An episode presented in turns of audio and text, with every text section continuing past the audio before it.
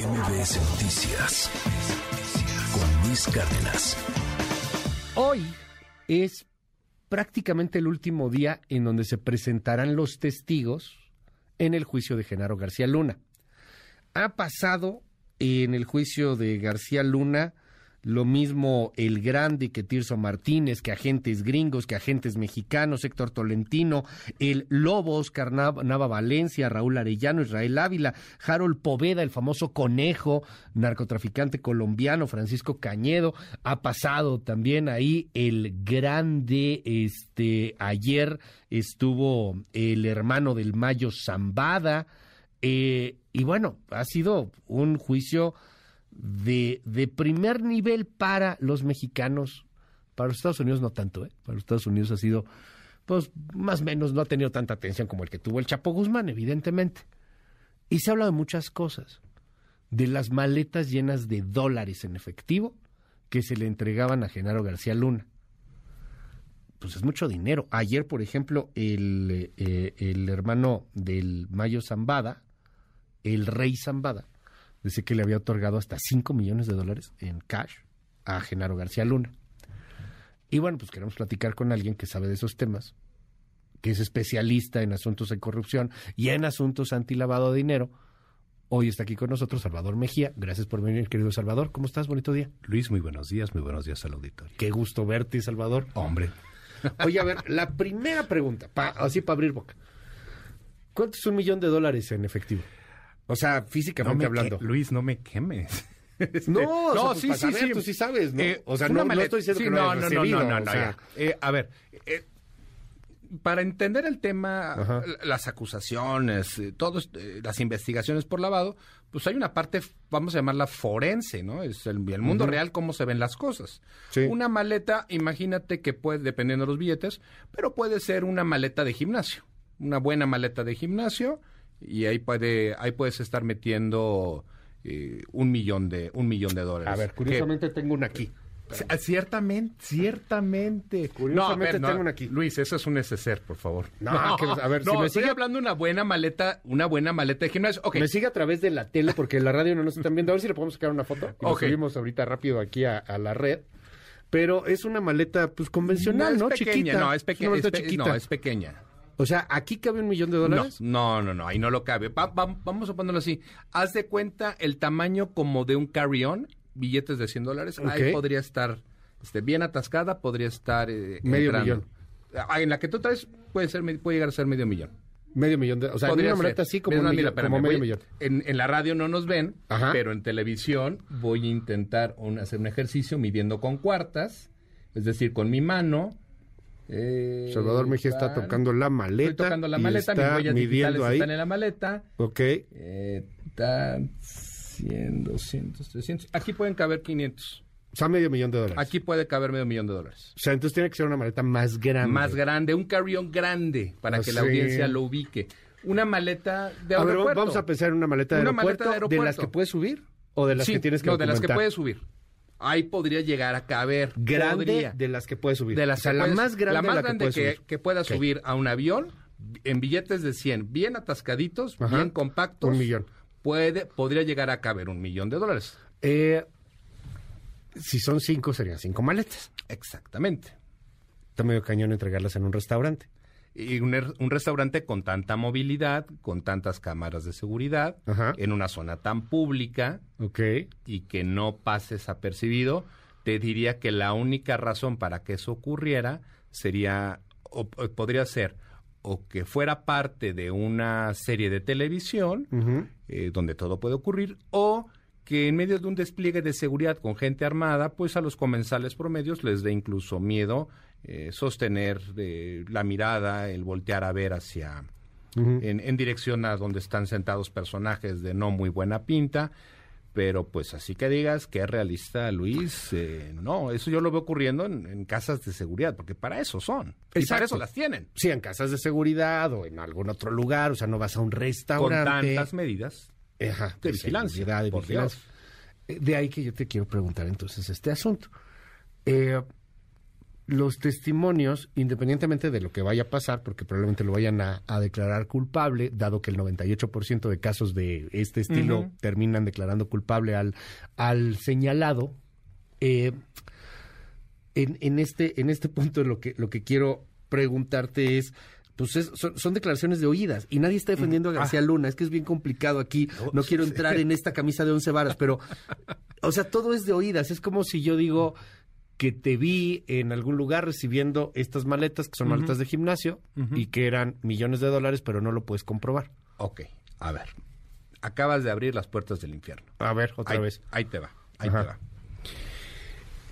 Sí, efectivamente, hoy es el, hoy se continúa con la última parte del interrogatorio al, eh, al grande. El, no, al rey Zambada. Digo, al rey, perdóname, al rey Zambada, gracias. Eh, el llamado testigo estrella del, de la acusación de García Luna, ¿no? ¿Y por qué estrella? Pues porque salvo el de Beitia no aportó, no aportaron mucho, incluso en no pocas ocasiones el juez Gorgan pues les llamó la atención a los, a los fiscales. Hay cuántos? Hay 12, 12 hubieron 12 testigos, pero faltó uno, Luis, que no entiendo, faltó un factor que no entiendo por qué no está ahí desde el día uno en este litigio, la ruta de dinero. Tú me acabas de poner como ejemplo, lo, si cabe, me hiciste esta pregunta, si en esta pequeña maletita cabe un millón de dólares y ahora multiplícalo por cinco. Bueno, esos 5 millones de dólares o 50 millones de dólares, porque pues vamos, si resulta ser que un que el mero mero mero mero de la policía en México era parte de la delincuencia organizada y recibía sobornos, pues quiero pensar que estamos hablando tal vez de decenas de millones de dólares lo que pudo haber recibido, por lo menos. Luis, ¿dónde están? están empaquetadas en cajas de huevo en una en una bodega perdida en, un, una comunidad del estado, ¿de cuál te gusta? ¿De Hidalgo, de Guerrero? ¿Están abandonados por ahí? O allá en Michigan. O, en Michigan. Arizona. en, Miami. Están eh, eh, auténticamente ese dinero en efectivo que le fue entregado supuestamente está vilmente almacenado en una bodega donde se te dé la regalada gana o fue colocado dentro del sistema financiero porque ahorita que me haces la pregunta de si es, en esta maleta cabe esta lana Ahí te va otra, Luis. En cierto momento, como delincuente, tú puedes generar tanto dinero que físicamente va a resultar un problema eh, custodiarlo, moverlo y utilizarlo. Imagínate que tengas 50 millones, vamos a poner una cantidad, Luis, 50 millones. De dólares. de dólares. Tú los tienes en la Ciudad de México, aquí en tu departamento, y tú necesitas utilizarlo pues bueno, Luis, no vas a poder comprar una casa, no vas a poder comprar un coche, no vas a poder hacer realmente lo que tú quisieras con ese dinero por diversas regulaciones en México. Ahora, me lo voy a llevar a Estados Unidos. Pues, ¿cómo te lo vas a llevar? ¿Cómo lo vas a meter en una maleta? Maletas. Son 50 maletas. Exactamente. ¿Cómo lo, va, ¿Cómo lo vas a hacer? Bueno, pues entonces la única respuesta, Luis, la única respuesta es que esos 50 millones de dólares contenidos en cinco o seis maletas, las coloques dentro del sistema financiero. Es decir, que las metes a un banco. Punto.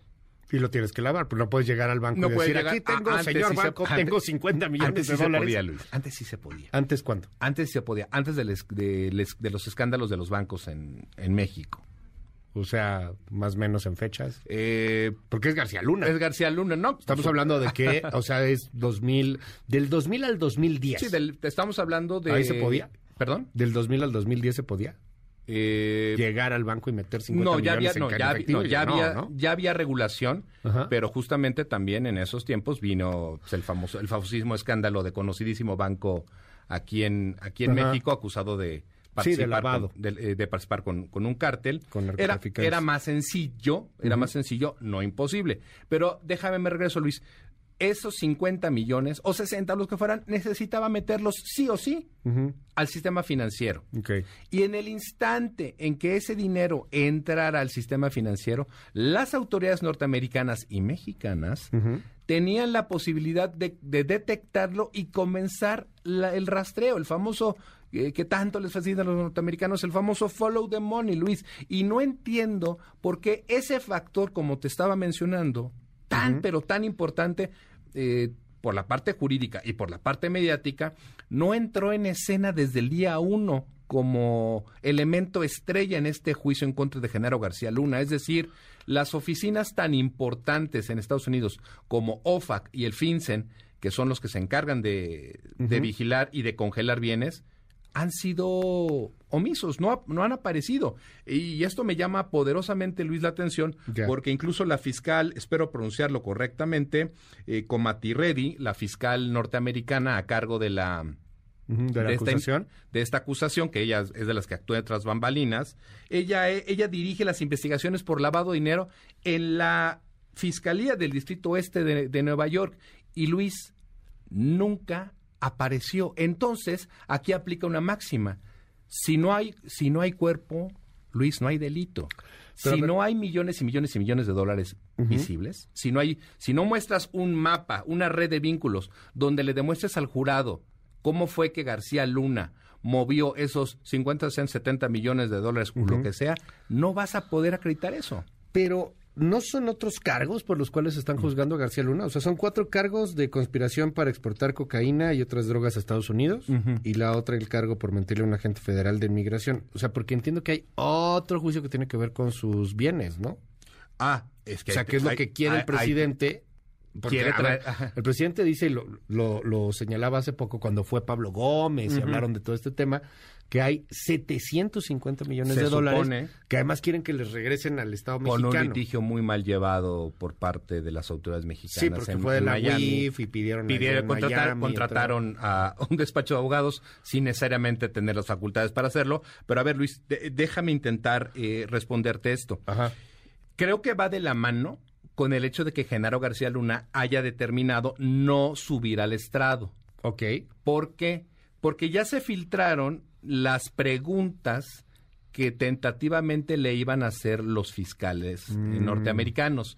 Y la mayor parte de esas preguntas, ¿hacia dónde crees, Luis, que estaban dirigidas? Pues por hacia ejemplo, la lana. Yo le hubiera preguntado, oiga, don García Luna, de dónde sacó, no sé, este, este departamento que al parecer está... 3.7 millones, el de Miami. El de Miami, ¿de dónde sacó don García Luna el departamento de 3.7 millones de dólares? Ladrón, ladrón de lo sacaste, dirían los clásicos. Entonces, como las preguntas de los fiscales iban a estar enfocadas a determinar cómo fue que obtuviste estos recursos para vivir en Estados Unidos, parece ser que, bueno, y para mí, esa es la razón por la cual Genaro decidió no subir, porque además, por supuesto, que en Estados Unidos eh, solamente subes a declarar cuando de plano sientes que la traes totalmente ganada o totalmente perdida, como lo, como lo quieras ver.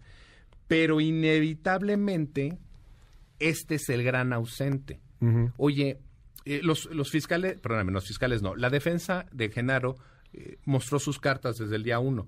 No van a ver una sola foto, un solo video, no van a ver una grabación en la que Genaro acepte que recibió dinero. o, donde lo veas. No es un video como los sobres. O no, hay, como, no hay videos de como la lana que le dieron este, a la mm. gente de la Valle, del PAN, del senador Lavalle, que acabó preso por el no caso hay un audio negociando las entradas y salidas de droga. Como los de Alito Moreno.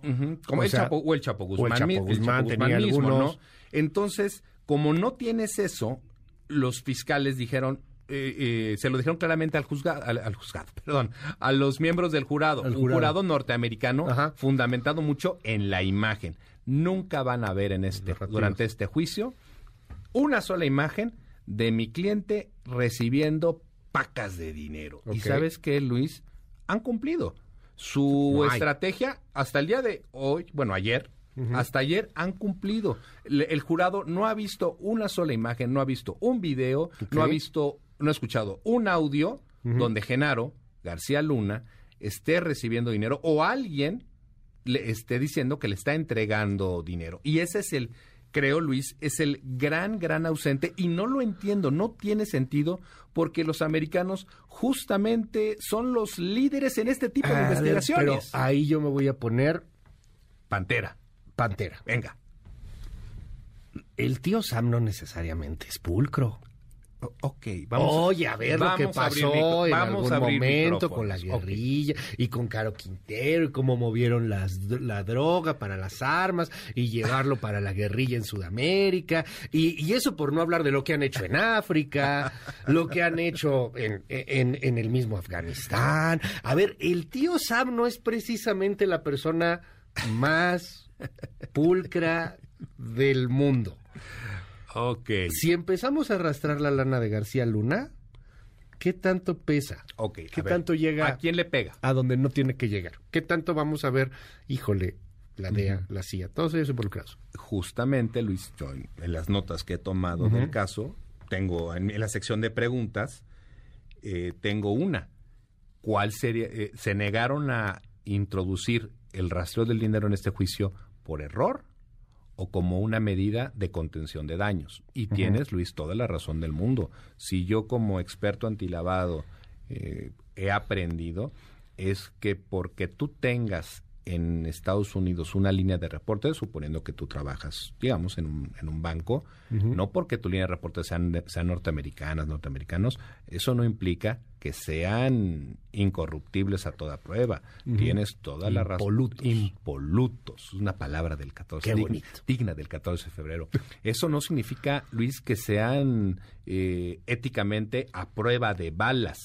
Lo que sí te puedo decir es que ya pusiste varias sobre la mesa, entonces no te puedo decir nada, te voy a confirmar lo que tú dices los norteamericanos, el gobierno norteamericano, la industria privada norteamericana tiene también su patita chueca tal vez como no, y en una de esas como nosotros, este famoso argumento, eh, ¿te acuerdas? Eh, es que por, por si en México hay un Chapo, tiene que haber su contraparte en los Estados Unidos. Si hay un Genaro García Luna en México, tiene que haber otro en Estados Unidos. Hay espejos, porque si no existen los espejos, Luis, no hay manera de que este negocio de drogas transnacional, la famosa, dicho por ellos, la delincuencia organizada transnacional, no podría existir, porque entonces los cárteles mexicanos brincarían a Estados Unidos y tomarían el país por control. No, no, no. Del otro lado tiene que haber alguien que haga exactamente lo mismo que ellos. O, pues vámonos a esta, Luis, que los camiones repletos de droga pueden correr libremente por las carreteras de Texas. Los eh, camiones repletos de cocaína pueden eh, llegar a las bodegas en Nueva York, en Chicago. Pues no, no, así solitos por generación espontánea, no. Necesitan sí o sí que alguien del otro lado les esté, eh, les esté ayudando. Entonces, si el, el dinero de Genaro García, el supuesto dinero de Genaro por estas actividades ilícitas es subido a la discusión, puede ser que esté que, puede llegar gravemente a la DEA, al FBI, a la Casa Blanca y al pero ¿por qué no? O sea, si, si nos metemos ya a las telarañas, a, la maraña de la red financiera, sí salpica. ¿Por qué no, Sí puede llegar a salpicar. ¿Por qué no? A ver, Genaro García Luna es...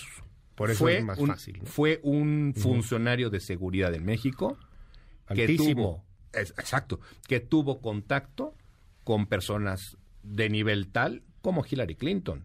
Janet Napolitano, Barack Obama, Eric Holder, el fiscal de Obama. Así, de fácil. Tuvo acceso a las más a, más altas esferas del gobierno norteamericano y el gobierno norteamericano nos dio durante la iniciativa Merida millones y millones de dólares. Que también que esas eh, ya no, no te contesté esto en su momento, que esa es otra parte de las acusaciones de enriquecimiento en contra de Genaro y que por eso quieren ahora, eh, dado el caso, se lo quieren traer de regreso a México para que responda por un delito que no neces por el cual no necesariamente está siendo acusado en Estados Unidos, supuestamente por los cientos de millones que él obtuvo indebidamente de contratos leoninos firmados con agencias gubernamentales mexicanas. Y, es, y todo ese dinero de los dos bandos fue a dar a dónde? A Miami. ¿Y cómo es que las autoridades en Miami no detectaron que esos millones de millones en inversiones no provenían de un ilícito? Déjame echarle más leña al fuego. Ok, le pega la DEA, le pega la CIA o le pega, pues, no sé, a lo mejor a altas autoridades estadounidenses. No lo sabemos porque no se está abriendo esa investigación. No está en el juicio. No es parte. No a lo mejor no le pega a nadie, pero no es parte del juicio. Hay otro juicio que, que, lo están haciendo así como muy de hacienda, como muy financiero, que se está dando en Florida y que bueno, pues podría llegar a los 745 millones de dólares, a ver hasta dónde llega. Vamos a ver hasta dónde dejan. Hasta dónde dejan, pero eso no se ha ventilado en este juicio. Lo que sabemos es algo muy sencillo, que yo te di dinero, que el grande le dio dinero a García Luna. Y no, pero no sabemos qué pasó con ese Pues ahí ya... ¿Y dónde está ese dinero? Y, es bien fácil que te digan el grande o ah. este el, rey Zambada te dio una maleta con 5 millones de dólares. De entrada, lo que yo preguntaba, ¿en una maleta caben? No, no caben. No caben. nada más cabe uno. cabe uno. Y una maleta. Y una maleta. Y billetes de 100 y bien apretados. Entonces déjame preguntarte,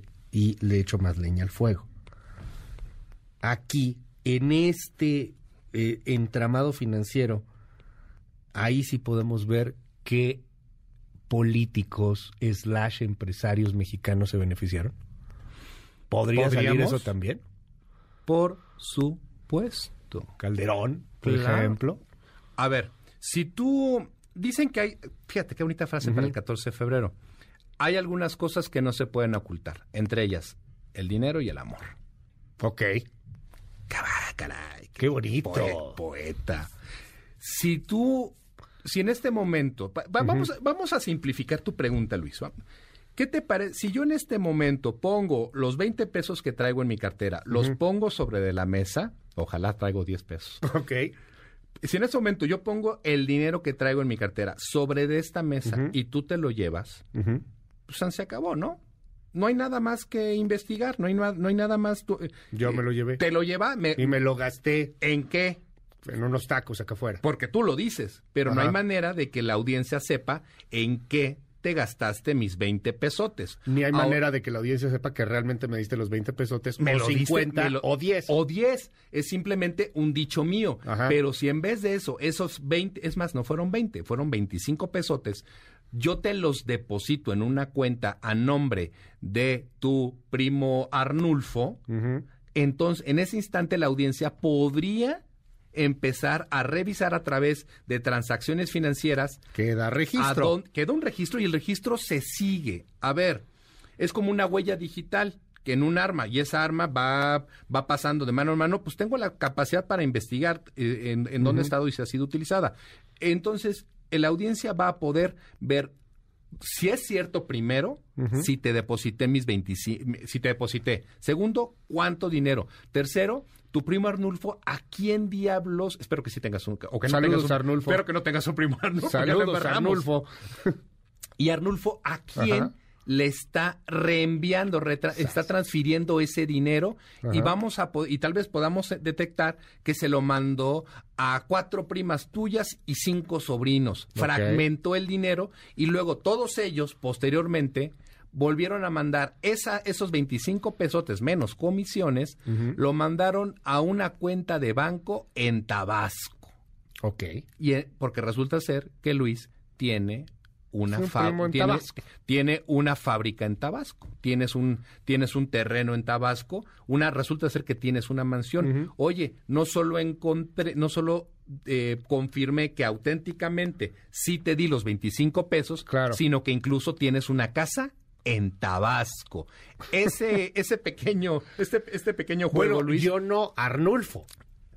Arnulfo fue tu prestanombres. Sí, pero Arnulfo es el que tiene la mansión, yo no. Ah, Arnulfo se te solicita urgentemente afuera de MBC. O sea, pero, este, pero entonces ahí sí tendrías y podemos ya detectamos a Arnulfo, ya detectamos a los primos que están involucrados y al final entendimos dónde está la lana que te llevaste de mi cartera. Lo mismo, Luis, lo mismitito, esa es la pregunta que me estás haciendo.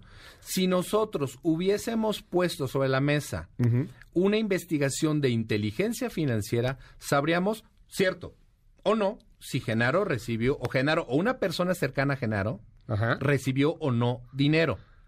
Ahora, esto, y, por eso, pues surgiría rascarle más. Vamos ah. a ver qué dicen los estadounidenses. Pero hubo empresas de García Luna en el sexenio de Calderón, en el sexenio de Peña Nieto, una de ellos, Nunbaf, sí. y que le daban asesoría a Peña Nieto, le daban asesoría a Calderón, con todo y que él era funcionario de Calderón. O sea, había empresas ligadas a García Luna que trabajaban también con el gobierno. Entonces ahí podríamos, exacto, Luis, va, hay muchas preguntas y todas pueden comenzar a contestarse con una sólida investigación. Y las mejores investigaciones que yo conozco es respecto de elementos que no mienten. Ya. Las personas mienten, Luis. El dinero no miente. Lo cual, lo cual nos lleva, Luis, a abrir todavía otro frente. ¿Cómo está la investigación en contra de Genaro ante las autoridades mexicanas? Cierro con eso, justamente, porque tenemos que esperar a que sean los gringos los que investiguen. ¿Tenemos que esperarlo? Eh, ¿O podríamos hacer cosas nosotros? tenemos autoridad, tenemos nosotros jurisdicción, tenemos, todo. Todo, porque, eh, porque ya hay... Eh, lo que he podido conversar con diversos funcionarios públicos respecto a la investigación de Genaro me lleva a confirmar que él sigue siendo el mismo modus operandi. Ya. No se están metiendo al fondo, se están quedando con la parte de discrepancias fiscales en contra de Genaro, porque porque Genaro dijo, yo declaré ingresos por 5 millones de pesos al año y trae gastos en tarjetas de crédito por 15. Pues claramente hay una discrepancia fiscal. Entonces, eh, están utilizando, se están clavando eh, todavía en la, en la vieja fórmula. Eh, vi, una nota de periódico por ahí diciendo que el fiscal Gertz en algún momento le dijo al señor presidente que las acusaciones contra Genaro en Estados Unidos, la verdad, eran medio, medio débiles. Quisiera pensar que en México la fiscalía tiene una carpeta de investigación con Genaro eh, fundamentada en cuestiones tales como defraudación fiscal, como corrupción, eh, como conflicto de intereses, bla, bla, bla, bla, bla, bla. Nosotros podríamos mañana comenzar una un proceso, sí, sí podríamos, y creo que hasta debería ser eh, de, lo más oportuno, porque a, pesar de que todos los números y que varias, varias portadas hoy decían el, el, rey Zambada hunde, sí, sí, sí. hunde a Genaro, pues yo, así que digas. la primera. El Milenio, el Universal, creo por lo menos, y Reforma, creo que son los que traen. varios. Dicen, lo Reforma hunde el rey a García Luna.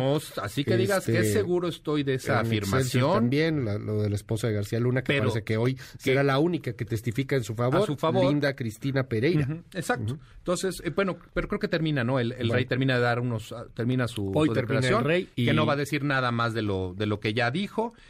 Y sí, estoy, estoy de acuerdo, Luis. La, las métricas dicen que, lo, que quienes son acusados por estos delitos usualmente eh, son encarcelados. esperemos el día de hoy a, ver, qué pasa. Y eso no es como un litigio mexicano que puede durar 20 años. Esto se resuelve en días, literal, en días, y veremos qué pasa con Genaro y en, decidir los, jurados. Y de ahí veremos si el gobierno mexicano, de, eh, si, sale libre Genaro, pues los mexicanos lancen de volada una solicitud de extradición porque ya aquí se tenga una acusación formal. Que salga libre se ve cañón, ¿no? a lo mejor libre alguno, que se ve también complicado. Y entonces regresaríamos, Luis, a la pregunta inicial. ¿Por qué diablos no pusieron la ruta del dinero desde el día uno y amachinaron los fiscales gringos la acusación? ¿Estaban protegiendo a alguien o no? Tus Arnulfo. Arnulfo. Ah, ese Arnulfo. O sea, Chachi. Gracias, Salvador Mejía. Este, Gracias, Luis. Vas a renovar tu visa, ¿no? este, sí. Te seguimos en tus redes, visa para Honduras. Te seguimos. Cualquier cosa. En la embajada gringa pueden localizarme como arroba ESMGía. MBS Noticias con Luis Cárdenas.